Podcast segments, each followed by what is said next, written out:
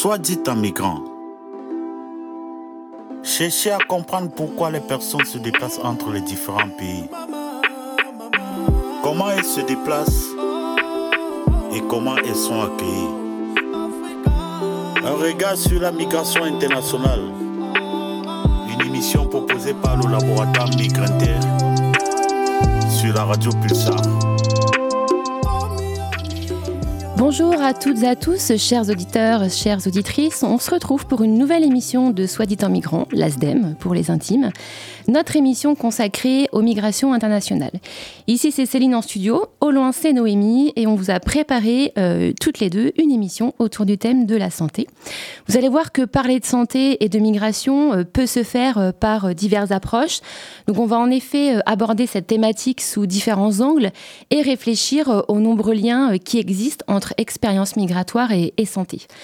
En effet, euh, qu'il soit question de l'accès aux soins pour les personnes migrantes, que l'on s'intéresse aux mobilités des professionnels de santé ou encore des migrations euh, pour raisons médicales, que l'on regarde du point de vue du droit ou des enjeux politiques qui ajoutent euh, une dimension euh, plus large à l'accès aux soins, ou enfin que l'on questionne le rapport à la santé des personnes migrantes, physiques mais aussi mentales, durant leur parcours migratoire, le spectre pour traiter de la santé lorsque l'on évoque les migrations internationales est très large. Et pour aborder ensemble cette question, j'ai le plaisir d'accueillir aujourd'hui Anne-Cécile Oyez, donc qui est chercheure au CNRS et puis euh, Jérémy, donc, qui est euh, médecin euh, généraliste. Donc avant de, leur donner la parole, je souhaiterais vous lire l'article 25 donc, des droits de l'homme de 1948, et notamment donc, son alinéa 1. Toute personne a droit à un niveau de vie suffisant pour assurer sa santé, son bien-être et ceux de sa famille, notamment pour l'alimentation, l'habillement, le logement, les soins médicaux, ainsi que pour les services sociaux nécessaires. Elle a le droit à la sécurité en cas de chômage, de maladie, d'invalidité, de veuvage, de vieillesse ou dans les autres cas de perte de ses moyens de subsistance par suite de circonstances indépendantes de sa volonté. Soit dit en migrant. Anne-Cécile Oyez, bonjour. Vous êtes chercheuse au CNRS, pardon, donc au, laboratoire de recherche ESO à Rennes. Euh, et donc, euh, vous avez été très investi dans un programme de recherche donc, qui s'appelle Mixan. Est-ce que vous pouvez nous en dire un petit peu plus sur ce programme de recherche? Alors, Mixan, euh, c'est un programme de recherche qui a commencé en 2016 euh, qui euh, s'inscrivait euh, et qui donc s'est terminé en 2020-2021. Donc c'est pour ça que j'en parle un peu au, passé, même si on y reviendra peut-être dessus. Il y, a, beaucoup encore d'actualités autour de ce programme. Mais donc c'est un programme qui a commencé en 2016 et qui, qui, s'est inscrit dans la foulée de plusieurs temps d'échange qu'on avait eu depuis 2010. entre chercheurs et chercheuses en sciences sociales et professionnels de, de la santé, euh, notamment des médecins de santé publique et, euh, et des infectiologues. Donc c'est un programme de recherche euh, donc Mixan pour migration et santé qui tourne autour de la question de l'expérience du soin et des trajectoires de soins pour les populations migrantes. Nous, on s'est intéressé principalement aux personnes primo-arrivantes, c'est-à-dire récemment arrivées en France, parce qu'on voulait vraiment traiter de ce sujet au prisme de l'actualité, de l'actualité notamment l'actualité politique autour des migrations. Et euh, donc, c'est un, travail pluridisciplinaire pour lequel, enfin, c'est un peu les, sciences sociales qui ont essayé d'embarquer euh, le, monde des professionnels de la santé. Un programme qui s'est euh, déroulé, enfin, qui a suivi une méthodologie de recherche qualitative dans plusieurs villes françaises, alors notamment à Poitiers, mais aussi à Nantes, à Rennes, à Caen et à Strasbourg. Et euh, dans trois domaines particuliers du soin, en fait, on avait décidé euh, euh, en équipe de travailler tout d'abord sur les personnes atteintes de maladies chroniques et notamment de travailler autour des patients suivis pour un VIH ou une, une, hépatite pour vraiment travailler sur les questions de maladies, de soins au long cours parce que c'est de la maladie chronique. Ensuite, on s'est intéressé aux femmes enceintes alors la question de la grossesse n'est pas forcément une question médicale ou pathologique, pas toujours. C'est surtout une question physiologique, c'est surtout une, question aussi biographique dans la vie des femmes et dans la vie des, familles. on s'est intéressé à, la grossesse parce qu'aussi elle implique un suivi médico-social et donc elle, elle parle aussi euh, beaucoup euh, des liens entre le monde de la santé et le monde du, social. Et puis enfin, on s'est intéressé aux migrants, pas nécessairement malades, mais surtout des migrants en situation de grande précarité, exposés au titre de leurs conditions de, vie notamment, et de vie en squat et de vie à la rue. Euh, donc exposés au, vu de ces conditions de vie à des, à, des, à des, effets délétères pour euh, leur santé euh, physique et, psychique. Mmh. Donc un, gros travail de, collaboration sur donc l'accès aux soins donc des populations primo arrivant donc entre là aussi un croisement des domaines donc le croisement de la recherche et puis le croisement des, professionnels de, santé donc vous avez parlé au passé donc ça veut dire que le donc le programme il, il, est, il est, terminé donc j'ai cru comprendre qu'il y avait des restitutions des résultats un peu originaux et, et, et je propose d'en écouter quelques minutes et puis on reviendra dessus juste après.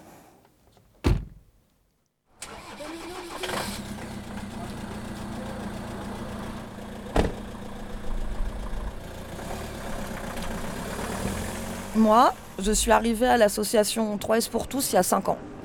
Le nom complet de l'association, c'est Solidarité, Soins et Santé pour tous. J'ai commencé par un stage et euh, à la fin de mon stage, j'ai décidé de rester pour faire des maraudes en tant que bénévole. Avec nos bus de soins, on se pose à des endroits clés de manière régulière et là, sur place, je dirais qu'on laisse euh, plutôt les gens venir vers nous. D'un point de vue politique et éthique, je ressens comme une nécessité d'aller vers les exclus.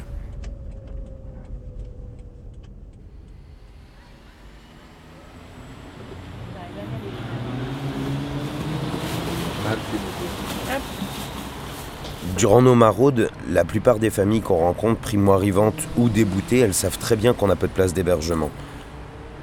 Mais elles veulent que nous les notions sur le cahier de l'association 3S pour tous qui sera aussi transmis au 115. Elles veulent montrer qu'elles existent, qu'elles sont dans une situation précaire. Ces personnes à la rue ne sont pas des patients comme les autres. Il leur manque un lien humain, elles sont isolées. Ça va? Ça va, ça va. Ouais Ça va pas bah, Ouais, il faut, ouais. ça... Il y a moyen d'avoir des bouteilles d'eau aussi, s'il vous plaît. Oui, oui, ça on va vous donner, mais tout, chacun son tour. Hein. On va pas donner tous en même temps. On est obligé de faire chacun son tour. Vous voulez un coup de main? Alors, Anne-Cécile Oyet, est-ce que euh, vous pouvez nous, en dire un peu plus euh, sur les capsules que, que vous avez euh, produites? Oui, alors c'est les deux capsules là que vous venez d'entendre. En fait, ce sont des, des reconstitutions de, moments d'entretien qu'on a eu dans le programme de recherche avec des bénévoles qui étaient engagés auprès des, des maraudes avec, Médecins du Monde. Donc, ces, ces capsules sonores on les a réenregistrés avec, euh, sont des comédiens qui, parlent. Euh, et c'est une ingénieure du son qui a remonté les, les, ambiances sonores autour euh, a posteriori. Et donc, on a produit ces capsules pour nous en fait dans une opération de, enfin, dans une action de médiation scientifique euh, pour nous aider à, aller vers le, grand public avec euh, les récits en fait qu'on avait euh, qu'on a recueillis sur le terrain et les livrer sur sur scène. Donc ces capsules sonores en fait, elles viennent s'intercaler entre différents différents temps de lecture qui sont organisés et, qui autour d'un spectacle en fait qu'on a appelé une, une lecture spectacle. Et, et, sur scène, en fait, euh, on retrouve Pascal Jarnoux, qui est euh, médecin de santé publique, et euh, moi-même, donc, qui suis chercheuse. et, c'est nous donc qui venons lire, ces textes. cette lecture spectacle a été conçue bah, à la fin, du programme de recherche, en fait, au moment où on devait archiver nos données. On, avait trouvé en fait que ces données méritaient pas d'être archivées et qu'on avait encore beaucoup de travail à faire dessus, et notamment un travail d'exploitation de la matière sensible, émotive et euh, affective euh, qui, qui, ressortait euh, de, de, tous les, les, entretiens. Donc vous avez, pardon, vous avez cité Pascal Jarnot, donc qui est, qui est médecin. moi, j'avais du coup une petite question sur cette rencontre des deux mondes, donc le, monde universitaire et le, le, monde médical entre guillemets. quelle a été finalement l'expérience de, de l'équipe, de la rencontre entre chercheurs et médecins? Est-ce que bah, cela paraissait essentiel en fait à l'équipe de, de se faire rencontrer ces deux monde pour travailler autour de cette thématique?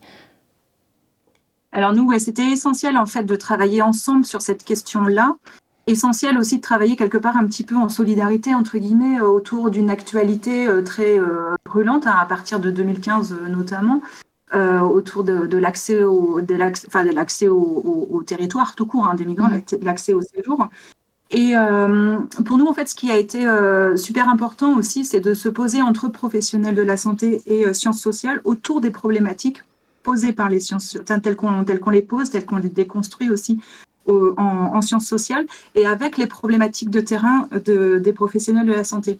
Alors, pour le dire autrement, en fait, souvent quand on, on sciences sociales et sciences médicales ne travaillent pas nécessairement tout le temps ensemble, parce qu'aussi on n'a pas mmh. vraiment les mêmes temporalités. Donc souvent, les questions euh, médicales se posent dans l'urgence, avec euh, pas beaucoup de temps pour euh, réfléchir et, une nécessité d'agir très vite pour, pour, pour, soin les personnes. Et nous, en sciences sociales, en fait, on les a poussés un petit peu à s'asseoir, à consacrer des journées entières à, discuter, à déconstruire nos postures, déconstruire nos discours, à partager des méthodologies de, recherche, à partager des, questions qui se posent sur, sur le terrain, à vraiment prendre le temps et également, ce qui a été super important euh, et qui nous a vraiment soudés, c'est aussi le fait d'être dans les analyses ensemble et de travailler vraiment mmh. ces matériaux que bon, les chercheurs en sciences sociales avaient recueillis. On les analysait ensuite avec des professionnels de la santé. Donc voilà, tous ces temps de travail sur des temporalités longues ont été, euh, ont été super, euh, super utiles pour, Mm, et, pour avancer un petit peu, euh, et donc pour euh, euh, parler aussi des, premiers concernés, donc cette thématique de la santé, donc c'est un sujet quand même qui est très sensible, qui touche au personnel, qui touche à, l'intimité des, personnes. qui plus est ici, qui ont vécu quand même, pour certaines d'entre elles, donc une expérience de la, de la migration parfois traumatique. donc il y a aussi ce secret médical qui existe. Et comment s'est déroulé le rapport aux personnes migrantes que, que vous avez rencontrées? Alors, on a effectivement, vous avez raison de dire que la, santé, c'est vraiment l'intime, c'est vraiment, euh, c'est très sensible. Euh, dans, les enquêtes, en fait, on a pris énormément de, précautions éthiques. Euh, on a beaucoup discuté, on a beaucoup discuté éthique entre nous, entre chercheuses en sciences sociales. On a beaucoup discuté éthique aussi, et notamment accès aux patients et aux patientes avec les, médecins avec lesquels on, on travaillait. Et puis euh, aussi, on était beaucoup euh, préparés. Enfin, bon, quand même les, enquêtrices de, de, du programme. Alors, notamment euh, Sylvie Morel, Victoire Cotreau. enfin, tout, tout, le monde avait vraiment des, compétences d'enquête autour de, de, la santé depuis, depuis longtemps. Donc, nous, pour accéder aux personnes, en fait, on passait par les files actives des, des médecins. Donc, il y avait mmh. une grande chaîne, en fait, de, de comment dire euh, de méthodologique en fait pour, pour pouvoir accéder euh, aux personnes. Mhm. Et ensuite dans la relation d'enquête quand elle était euh, installée, on avait conscience hein, de qu'on avait une, une, entrée en matière qui pouvait pousser les personnes à dire, redire des choses intimes, des choses difficiles. Donc on avait vraiment conscience d'être des, acteurs, des actrices en plus dans un parcours où les, personnes migrantes en fait sont souvent amenées à se raconter mm. devant des autorités notamment. Donc ça c'était super difficile de se prendre en, enfin, enfin on a dû l'anticiper en fait un petit peu cette difficulté là. Et donc on a pris on a pris énormément de précautions avant d'entrer de, en matière sur les questions sensibles. Et puis finalement, quand la relation d'enquête était euh, installée, on a vraiment senti euh, beaucoup euh, de mhm. la part des personnes le besoin hein, de, de, raconter, de raconter ça. nous n'était pas à la recherche de vérité, on était vraiment à la recherche de leur expérience et, et d'entendre leurs leur mots MOTS pour, pour, pour, pour, se raconter. voilà. Oui, c'est quand même très compliqué, hein, parce que c'est quand même des, des, sujets où on se livre totalement, en fait. Euh, merci beaucoup Anne-Cécile. Je vous propose euh, à tous de faire une première pause musicale. Euh, donc j'arrive à dire le nom du groupe avec Agendum Foundation avec Fortress Europe.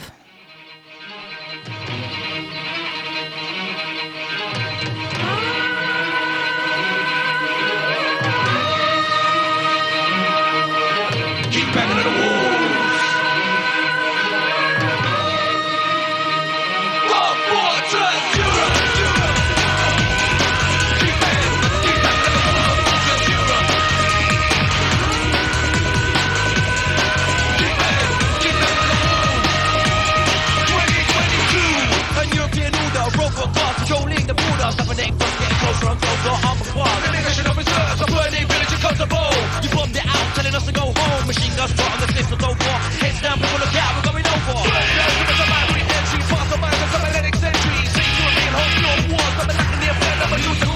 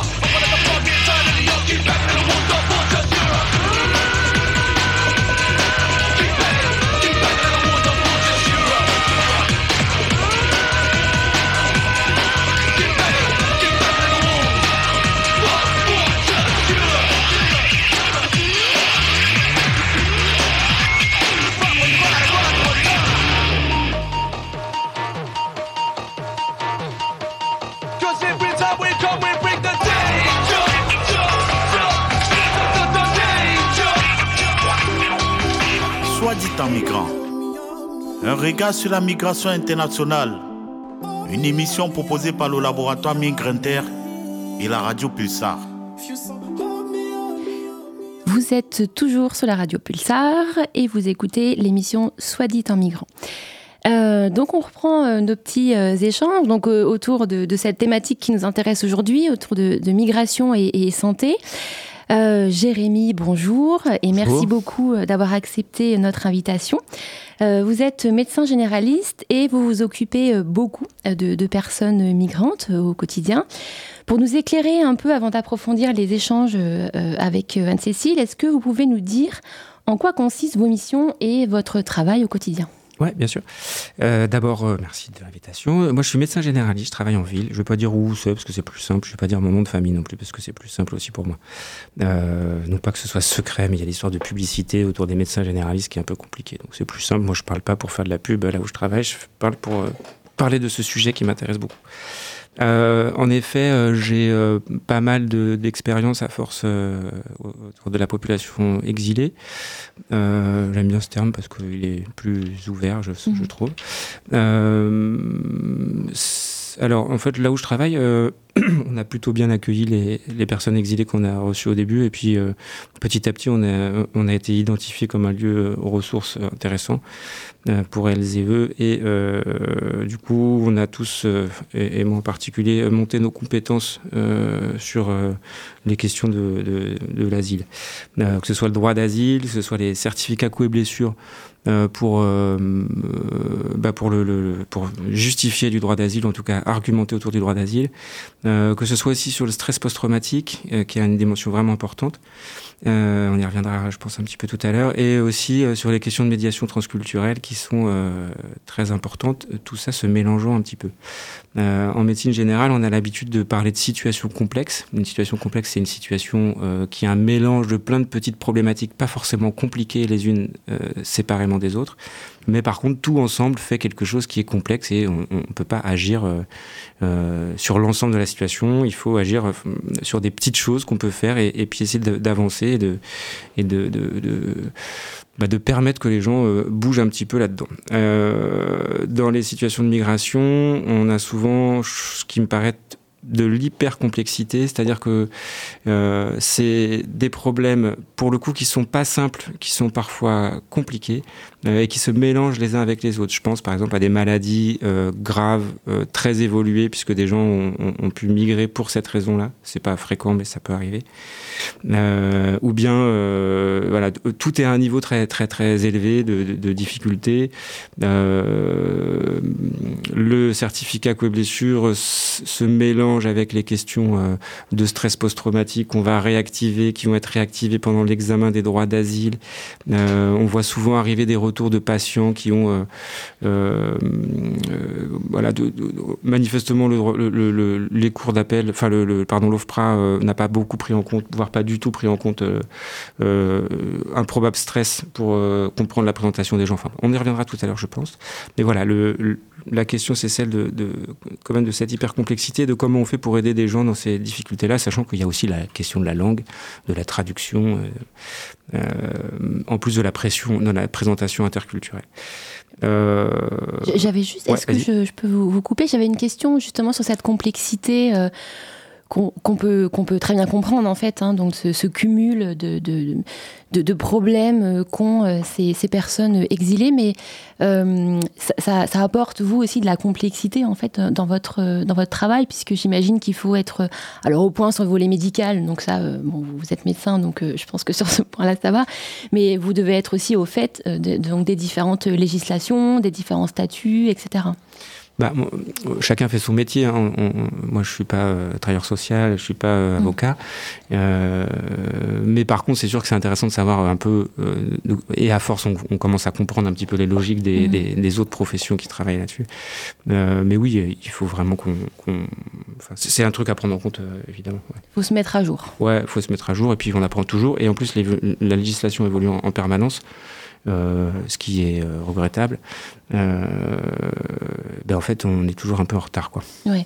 Et, hum, j'avais une autre question qui était sur euh, des, des potentielles euh, régularisations.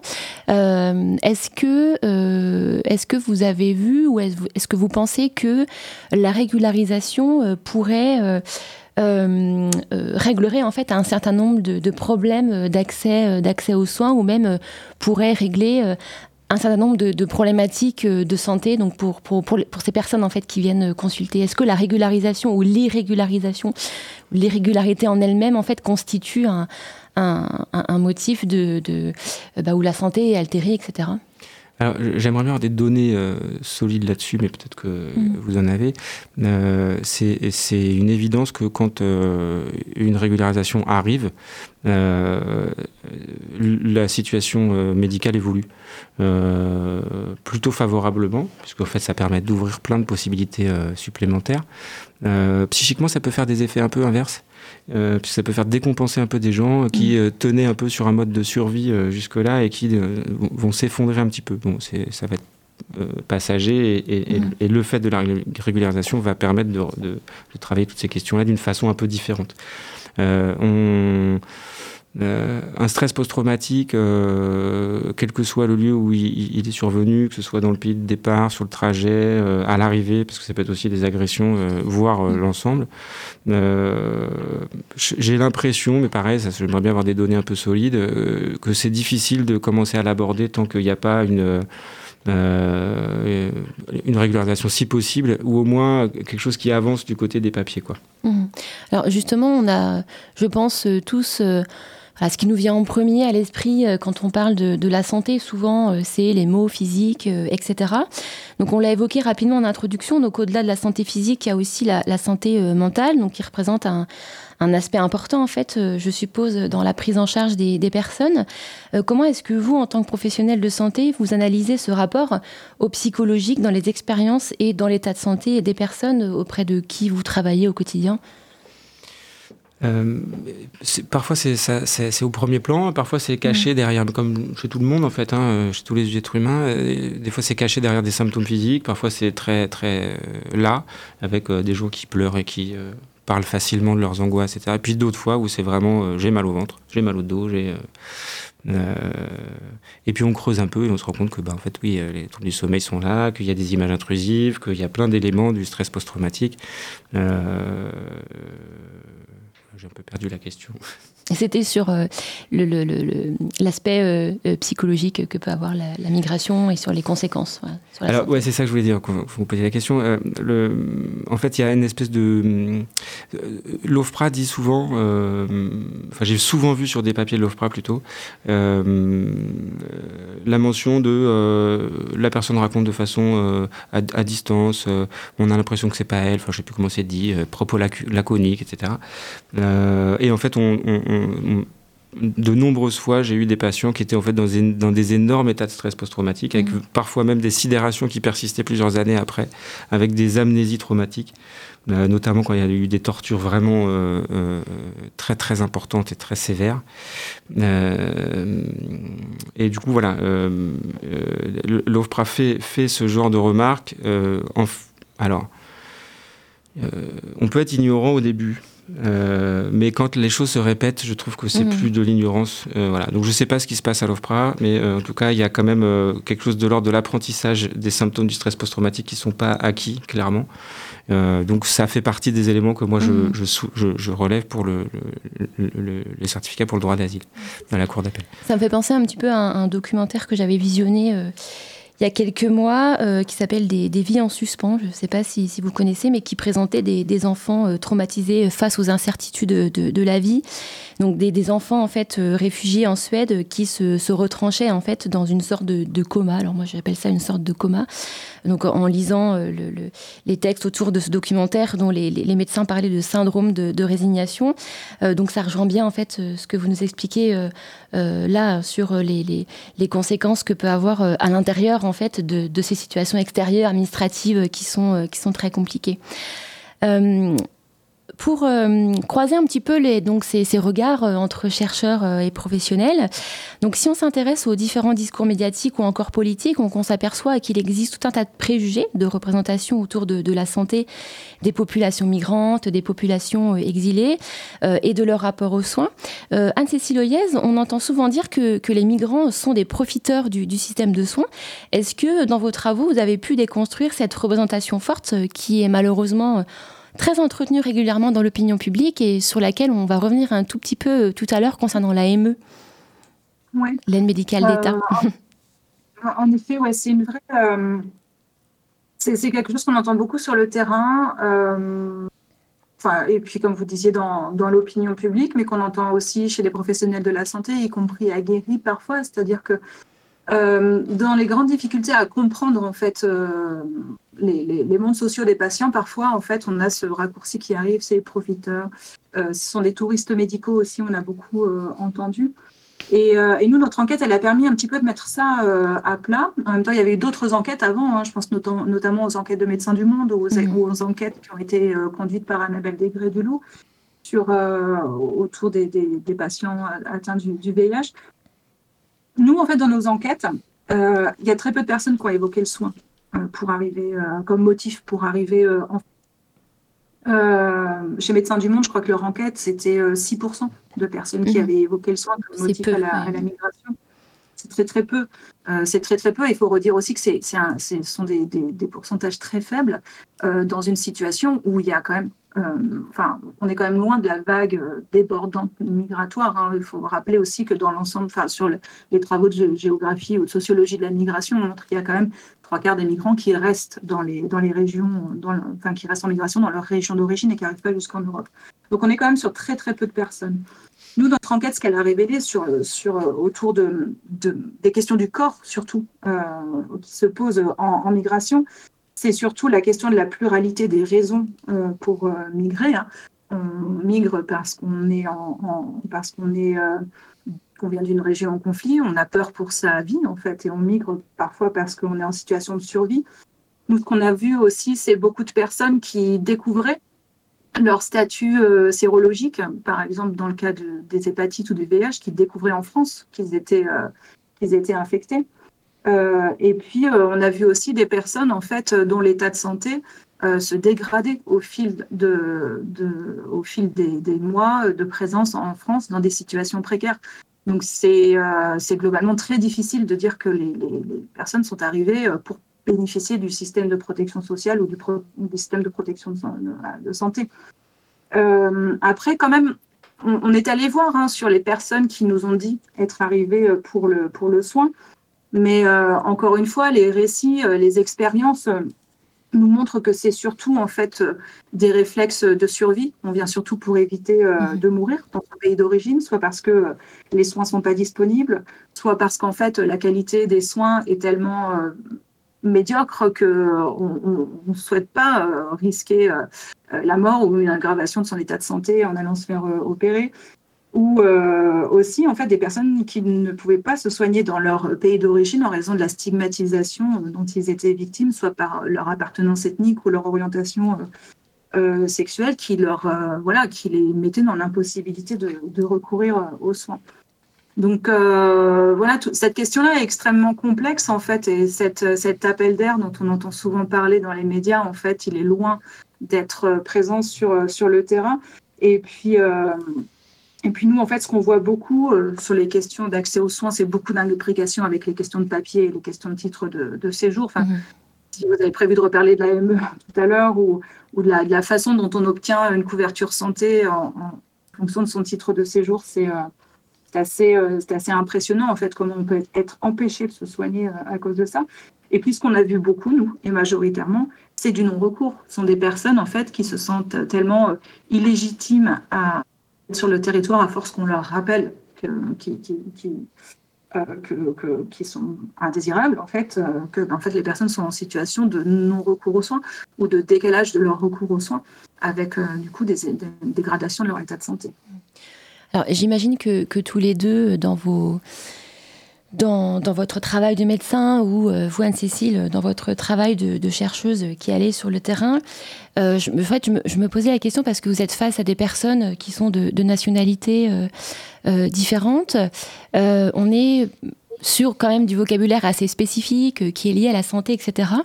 Et, moi, j'imagine que la langue, en fait, voire l'interprétariat, peut être un obstacle en fait au dialogue et à l'échange entre personnes euh, qui nécessitent des soins et, et les professionnels de santé ou les chercheurs. Donc, comment vous avez euh, peut-être euh, peut-être d'abord euh, Jérémy, euh, comment vous avez pu, est-ce que vous rencontrez cette difficulté au quotidien, donc concernant les, les échanges verbaux avec les personnes avec- dans, dans leur langue ou dans une autre langue? Et puis après, on, on vous passera la parole, Anne-Cécile, pour que vous nous expliquiez un petit peu comment vous, avez surmonté cet obstacle. Euh, bah oui, bien sûr. On, est très embêté souvent par euh, les questions de, communication et de traduction. Euh, il y a des applications qui existent qui sont pas terribles, qui permettent de dépanner un peu. Aujourd'hui, on a une solution d'interprétariat à distance professionnelle qui vraiment nous aide beaucoup. Euh, parfois, c'est pas suffisant et parfois, plus qu'un interprète, il faut un médiateur. Euh, C'est-à-dire quelqu'un qui euh, parle la langue, mais aussi euh, fait, enfin, prend une fonction un peu de, de- de- de- de médiation sur les questions culturelles.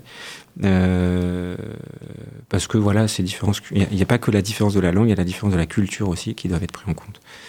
Euh, juste, je, voulais réagir à ce qui avait été dit précédemment. Euh, Le, le terme tourisme, touriste de soins, c'est ça Tourisme, tourisme médical. Tourisme le- médical, ouais. je trouve ça hyper choquant que Ouais. d'appeler ça Mm. tourisme médical.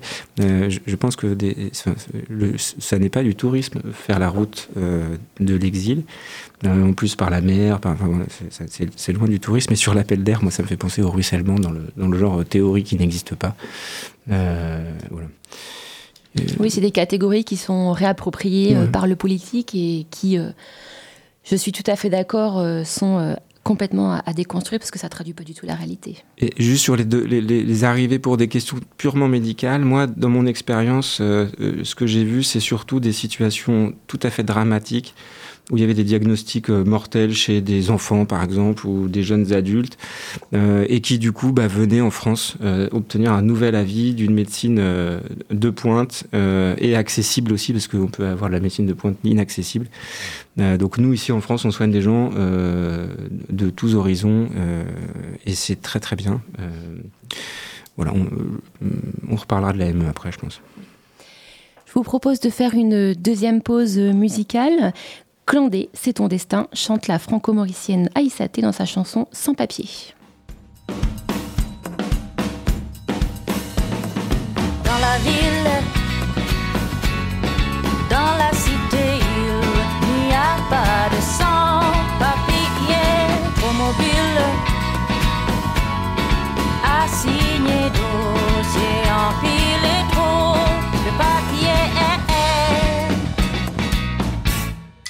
Dans la cité, dans la ville, dans la cité, clandé rien, clandé. C'est ton destin clandérien caché. Ton quotidien, lui, démagogue en dimanche distribue des tickets. Voyage à faire, affaire à faire, c'est qu'une affaire de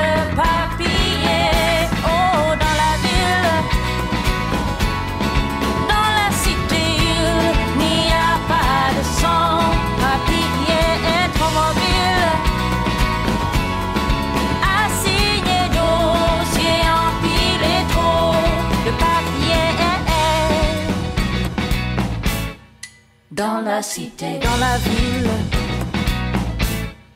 dans la cité. Clan des riens, clan des. C'est ton destin, clan des riens, caché.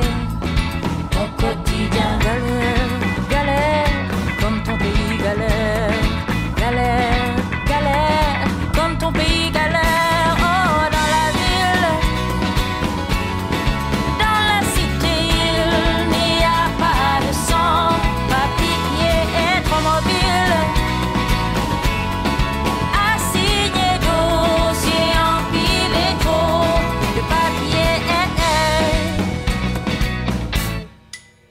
cité, dans la ville.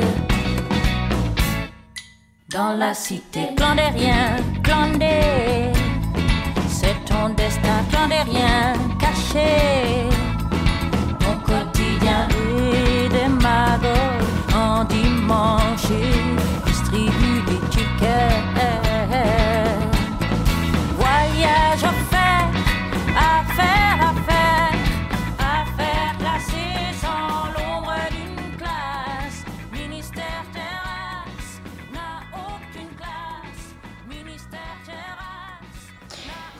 Vous êtes de retour sur Pulsar, l'émission Soit dit en migrant.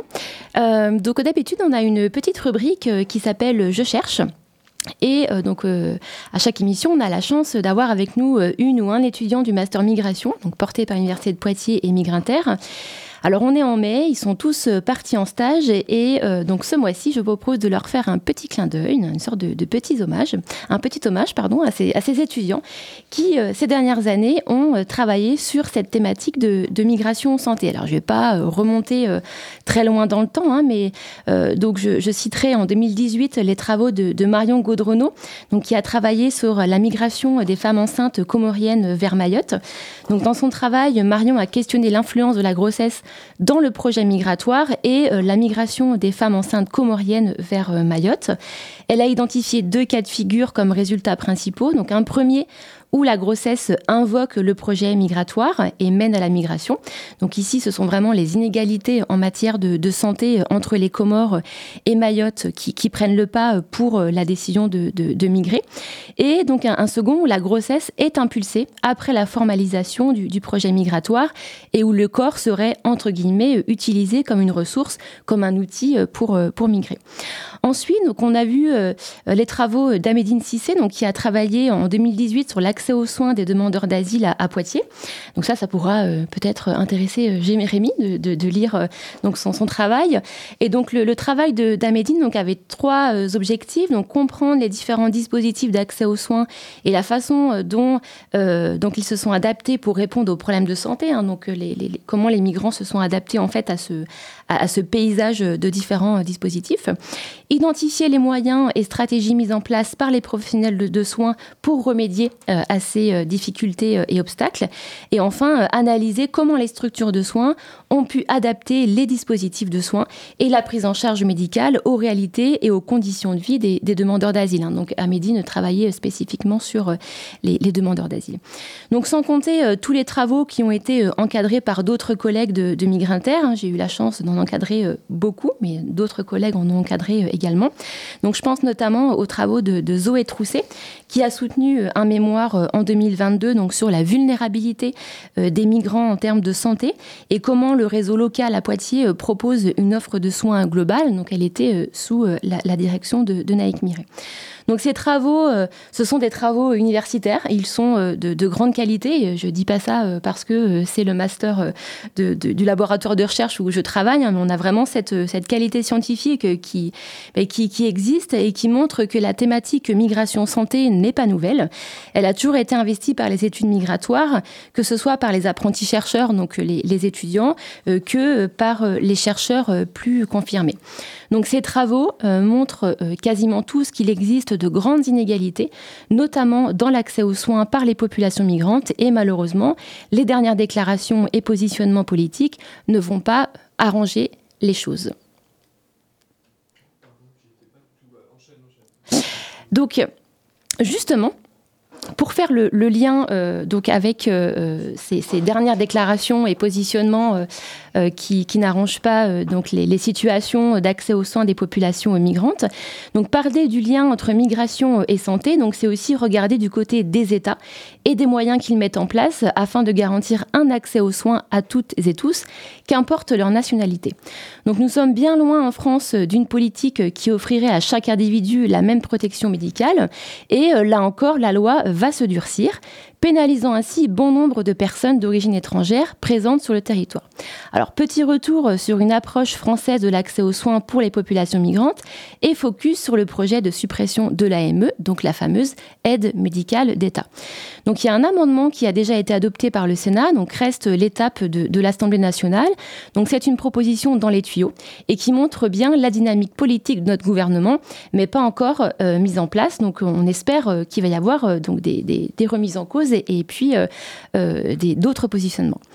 Donc depuis une dizaine d'années euh, et la mise en place d'une loi appelée la loi Pasqua en 93, 1993, l'accès aux soins pour les personnes dites en situation irrégulière est restreint et limité.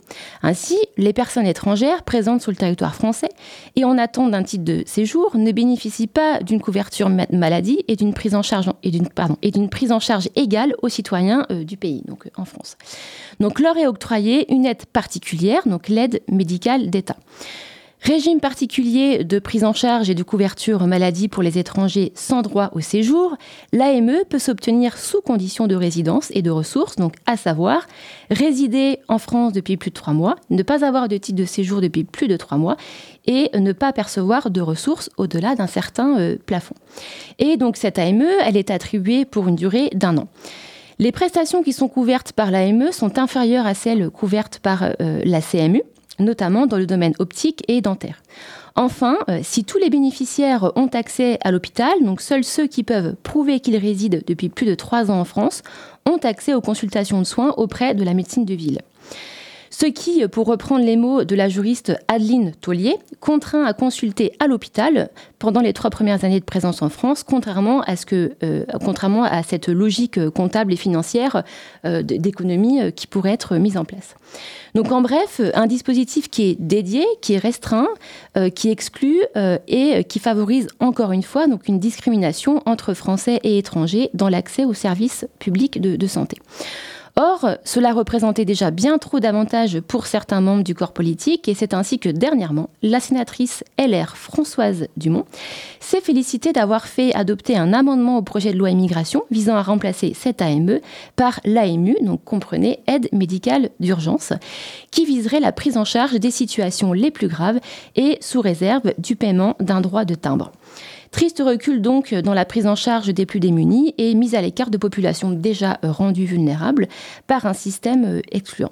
Donc on a de nombreux organismes qui ont dénoncé euh, euh, ce, projet, donc associations, instituts de recherche, etc., mais également par la société civile. Cet amendement est largement critiqué car d'une part la santé est l'affaire de tous et qu'une prise en charge au rabais pourrait impacter l'ensemble des, citoyens. Selon de nombreux économistes, les dépenses engendrées par l'AME représentent environ 0,5% des charges de la sécurité sociale et surtout permettent de prévenir le développement de pathologies bien plus coûteuses long, à long terme. D'autre part, il en va bien évidemment d'une démarche humaniste en dénonçant cette décision qui, selon un communiqué de Médecins du Monde, laisse sciemment la santé des personnes se dégrader avant de les prendre en charge à des stades aggravés euh, aux urgences. Donc je, vois Jérémy qui veut prendre la parole, qui veut réagir en fait à, ce blabla sur la potentielle transformation de l'AME euh, en AMU. Est-ce que en deux trois mots euh, vous voulez intervenir? Oui, oui, très rapidement. C'est un vieux serpent de mer de la droite hein, quand même de vouloir se faire sauter ce genre d'aide. Euh, il faut comprendre qu'il y a toujours une distinction qui est complètement artificielle entre petit risque et gros risque, euh, où le petit risque serait euh, pas indemnisé et le gros risque serait pris en charge gros risque médical, je veux dire, en fait, il faut bien comprendre euh, qu'un euh, petit risque devient un gros risque si on s'en occupe pas, euh, et qu'il euh, y a des intérêts de santé publique à soigner les gens sans attendre les trois mois. Et on est, ça nous met mm -hmm. en difficulté sur de, de trois ans. Je pense à la tuberculose, par exemple, qui doit être traitée rapidement. Voilà, c'est tout ce que je voulais dire. Anne-Cécile, est-ce que vous voulez réagir par rapport à, à ce, ce, projet de transformation d'AME en AMU? Oui, euh, courant très, très, très rapidement aussi. Mm -hmm. L'AME, en effet, c'est une, c'est une marotte, hein, c'est très idéologique, et très euh, pour la droite en fait de le, de le faire euh, supprimer, alors qu'en fait c'est complètement incongru d'un point de vue euh, médical, comme vient de le rappeler euh, Jérémy. Moi, je voulais juste revenir aussi sur le, le fait que l'AME, euh, donc l'aide médicale d'État, c'est un droit. Tout à fait. Et en plus, c'est un droit qui est extrêmement difficile à mettre en, en œuvre. Je, enfin, tout ce que vous avez dit, Céline, sur la, quelles sont les conditions pour pouvoir faire ouvrir une AME, il faut quand même aller prouver qu'on est en situation irrégulière depuis plus de trois mois sur le sol français. Il faut prouver qu'on n'a pas de revenus. Il faut prouver que, il faut prouver énormément de choses. Et, ça- et ce sont des démarches qu'il faut qu'on fasse soi-même au guichet, qu'on se déplace pour aller prouver tout ça. Donc, euh, finalement, il y a très peu de personnes en fait qui vont ouvrir leur droit euh, à l'AME. Et je crois qu'une récente étude euh, de nos collègues de l'IRDES en fait montre que euh, il y a 50% des personnes qui, pour, enfin, dans les personnes qui, enfin, dans les AME, ne représentent que 50% des personnes qui auraient droit à l'AME. Donc, beaucoup de, de non-recours à l'AME et d'une autre manière aussi, avoir l'AME, euh, présenter une carte, enfin un papier, euh, disons qu'on relève de l'AME, à un professionnel de santé ou à une secrétaire médicale, c'est euh, ex- extrêmement stigmatisant. Ça veut dire qu'on est sans papier. Ça dit de soi, en fait, qu'on est, qu'on est sans papier euh, en France. Et donc, ça provoque aussi euh, chez les professionnels de, de la santé et chez la fameuse barrière de la secrétaire bah, du refus de soins aussi. Donc, l'AME, en fait, s'il fallait le faire évoluer, ce serait pour un, un titre, un, un droit à la santé un peu plus digne quand même, pour, pour des personnes en fait qui globalement se soignent pas, se soignent peu et sont très éloignées du soin. Mhm. Merci beaucoup à tous les deux pour ces précisions. Alors, je vous propose euh, d'enchaîner sur euh, une dernière euh, capsule euh, issue du programme Migration Santé. Essayez de respecter hein, les gestes barrières, hein, de vous éloigner les uns des autres. S'il vous plaît. D'abord, votre prénom, s'il vous plaît Les bus de soins ont été difficiles à mettre en place, mais euh, malgré les moqueries, euh, notre unité mobile a pu se construire. Au début, euh, je voyais dans l'œil des élus que ça les faisait marrer. euh, Ils disaient c'est génial, faites-le, occupez-vous des gens à la rue parce que nous, on va pas le faire. Alors oui, euh, le but c'est aussi de faire un plaidoyer, d'alerter la presse. On note le nombre de familles, l'âge des enfants, les besoins, depuis quand ces familles sont là pour avoir des vrais chiffres à communiquer à la presse? Et pour les populations migrantes, pour qui c'est plus compliqué d'avoir un accès au logement, il n'y a pas de parcours de soins idéal. Le logement fait partie du parcours de soins. Donc on va avoir un plaidoyer sur le logement, mais en passant par le soin. Alors, avant de vous annoncer euh, quelques dates euh, euh, très importantes pour votre culture générale autour des migrations, euh, je redonne juste quelques minutes, quelques instants la parole à, à Jérémy qui voulait rajouter quelque chose. Ouais, simplement, euh, je, je pense à un patient qui a bénéficié, un patient étranger qui a bénéficié d'une grève de foie euh, en France, euh, qui aurait bien aimé rentrer chez lui euh, pour euh, retrouver sa famille et, et son environnement habituel, mais en fait qui ne peut pas rentrer chez lui puisqu'il ne pourra pas revenir ici. Euh, il aurait besoin de revenir régulièrement, tous les six mois, tous les ans, peut-être plus tard, je sais pas, prendre des médicaments qui sont pas accessibles dans son pays. Voilà, ce monsieur est obligé de rester en France. Il a un titre de séjour pour raison de santé, c'est pas ce qu'il souhaite. Euh, comme sa famille n'est pas là, bah, il va la faire venir, ce qui n'est pas le souhait de la famille non plus. Voilà. Et donc en fait, voilà comment euh, je trouve cette, cette situation qui est répandue hein, illustre bien euh, le, le- le- l'am- le- la politique du droit d'asile et, et- et- et sa restrictivité fait que euh, les gens ne peuvent pas revenir, mais ils ne peuvent pas repartir non plus.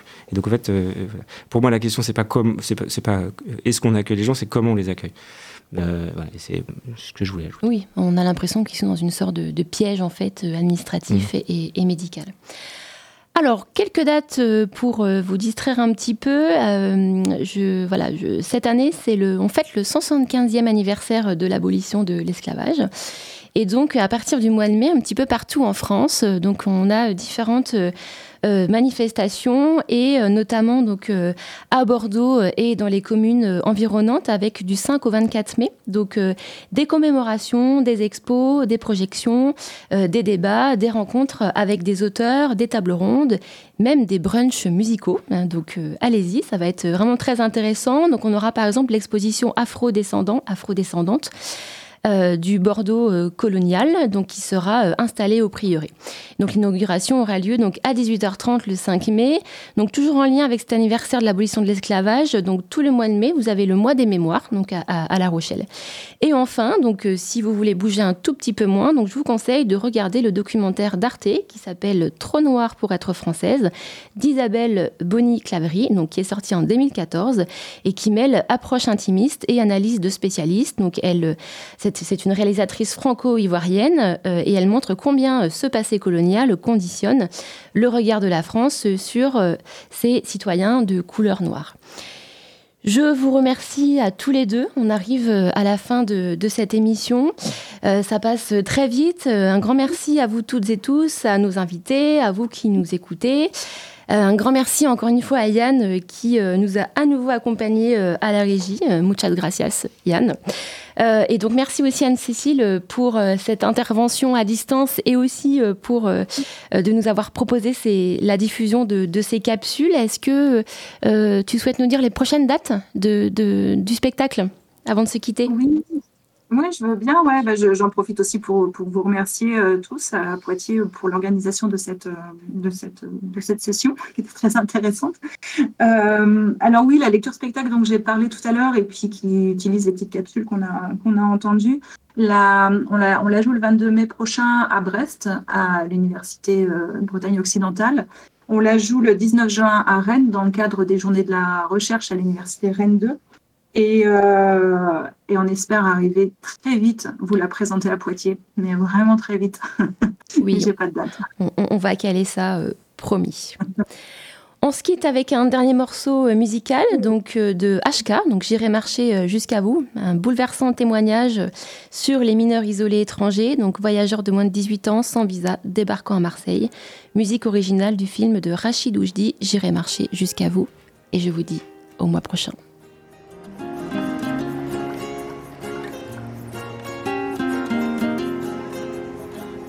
Les coups de sang, les coups du sort. Les coups de poing, les coups encore. J'en ai reçu plus qu'à mon tour. J'en ai reçu jusqu'à ce jour. J'ai quitté mon petit village. En portant pour seul bagage des restes de rêves d'enfant. Des gentils qui gagnent à la fin.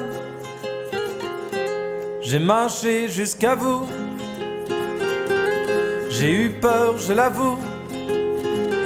À chaque pause, chaque trêve, mille fois j'ai fait ce rêve.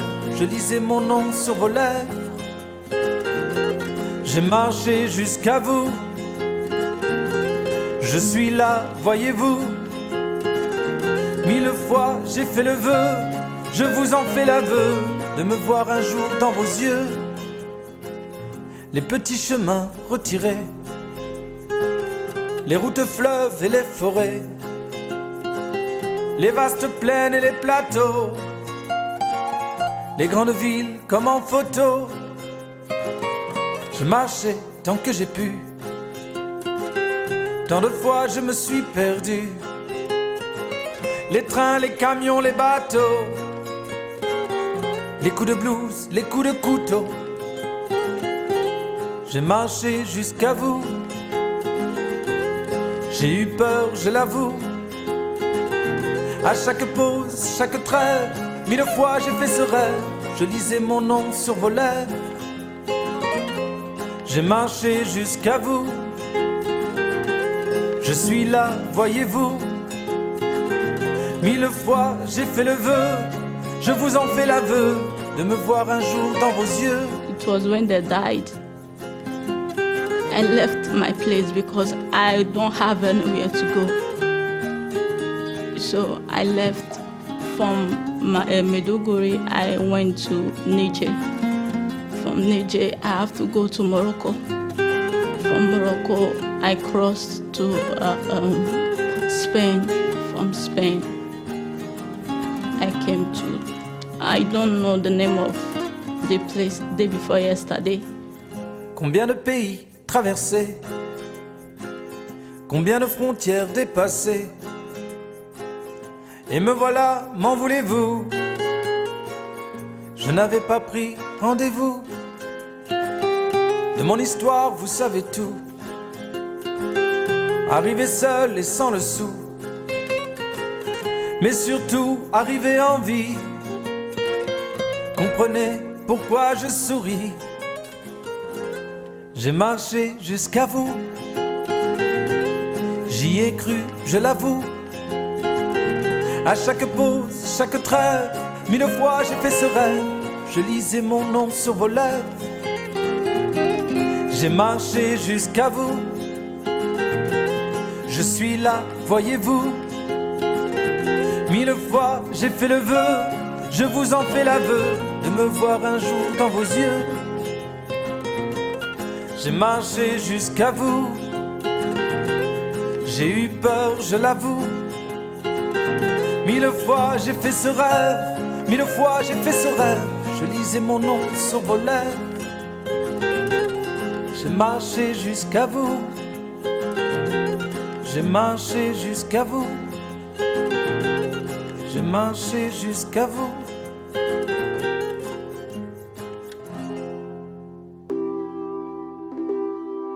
Soit dit en migrant. Cherchez à comprendre pourquoi les personnes se déplacent entre les différents pays. Comment elles se déplacent et comment elles sont accueillies. Un regard sur la migration internationale. Une émission proposée par le laboratoire Migrantaire sur la radio Pulsar.